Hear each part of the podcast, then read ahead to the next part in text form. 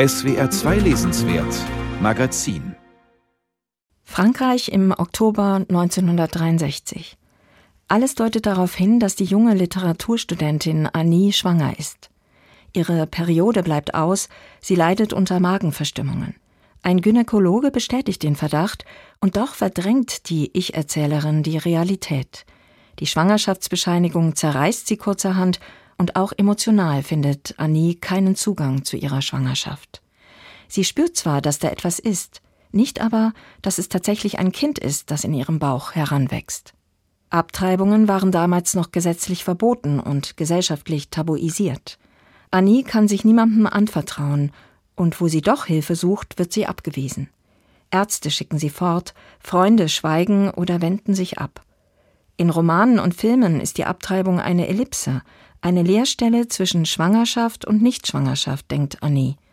Überfordert und auf sich allein gestellt, versucht Annie selbst abzutreiben. Am nächsten Morgen legte ich mich aufs Bett und schob mir vorsichtig eine Stricknadel in die Scheide.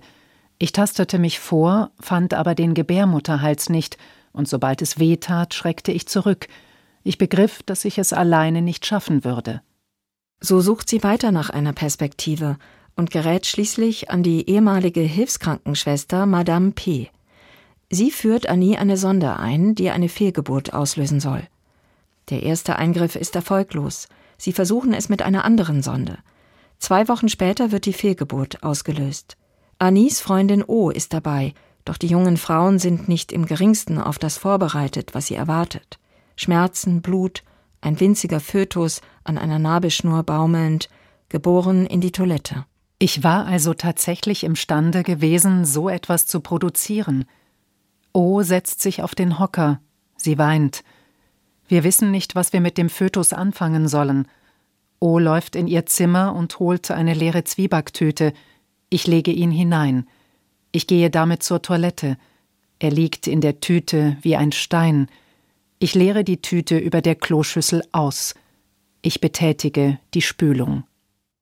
Es entspricht dem typischen Stil Ernauds, auf unpersönliche Weise von persönlichen Erfahrungen zu erzählen. Ihre intimen Erzählungen koppelt sie oft an politische und gesellschaftliche Analysen. In Werken wie Erinnerung eines Mädchens oder Die Scham erzählt sie von Gefühlen der eigenen Unwürdigkeit und verletzenden sexuellen Begegnungen. Zugleich greift sie politische Momente wie die Emanzipationsbewegung der Frauen auf. Die Protagonistinnen begreift Ernaud dabei als Repräsentantinnen einer bestimmten Zeit oder eines bestimmten Milieus. Auch in Das Ereignis beobachtet die Erzählerin aufmerksam ihre Mitmenschen und legt Machtstrukturen und Handlungsmotive offen. Aus der autobiografischen Erzählung wird eine Art kollektiver Biografie der französischen Gesellschaft. Annie Ernaux wurde als Kind zweier Fabrikarbeiter geboren studierte, arbeitete als Lehrerin und zählt heute zu den bedeutendsten französischsprachigen Schriftstellerinnen. Ihre Bücher erzählen meist von persönlichen Erlebnissen oder der Biografie der Eltern. Sie schreibe, so Ernaud, als Ethnologin ihrer selbst. Eine ethnologische, oftmals auch soziologische Denkweise durchzieht auch dieses Werk. Es werden Machtverhältnisse zwischen den Geschlechtern oder den Klassen thematisiert. Die Erzählerin berichtet von der Macht der Ärzte über ohnmächtige Frauen und beschreibt die unverheirateten Schwangeren als Symbol der Unterschicht. Und doch schreibt Annie Arnaud auch als Betroffene von einer sehr persönlichen, traumatisierenden Erfahrung. Beim Versuch, die neutrale Beobachterin zu geben, spart sie Emotionen und Gefühle oft aus. Beinahe mechanisch berichtet die Erzählerin von den Veränderungen, die sie während der Schwangerschaft an sich selbst beobachtet. Die fehlende Emotionalität macht es einem manchmal schwer, Empathie zu entwickeln. Besonders dann, wenn die erzählte Situation der Leserin oder dem Leser womöglich völlig fremd ist. Und doch erzählt Annie Ernaux nicht zufällig so genau und auch so kühl. Etwas erlebt zu haben, egal was es ist, verleiht einem das unveräußerliche Recht, darüber zu schreiben. Es gibt keine minderwertige Wahrheit. Wenn ich diese Erfahrung nicht im Detail erzähle, trage ich dazu bei, die Lebenswirklichkeit von Frauen zu verschleiern und mache mich zur Komplizin der männlichen Herrschaft über die Welt. Als das Buch 2000 in Frankreich erschien, waren Abtreibungen dort längst erlaubt. Feministinnen hatten viele Rechte und Freiheiten erkämpft, doch zugleich wuchsen antifeministische Strömungen. Auch machte sich eine gewisse Gleichgültigkeit gegenüber Themen wie Gewalt gegen Frauen, deren gesellschaftliche und politische Teilhabe sowie Gleichstellungsfragen breit. Man ruhte sich darauf aus, dass Frauen theoretisch alle Möglichkeiten offen stünden. Jede sei nun selbst dafür verantwortlich, diese Freiheiten auch zu nutzen.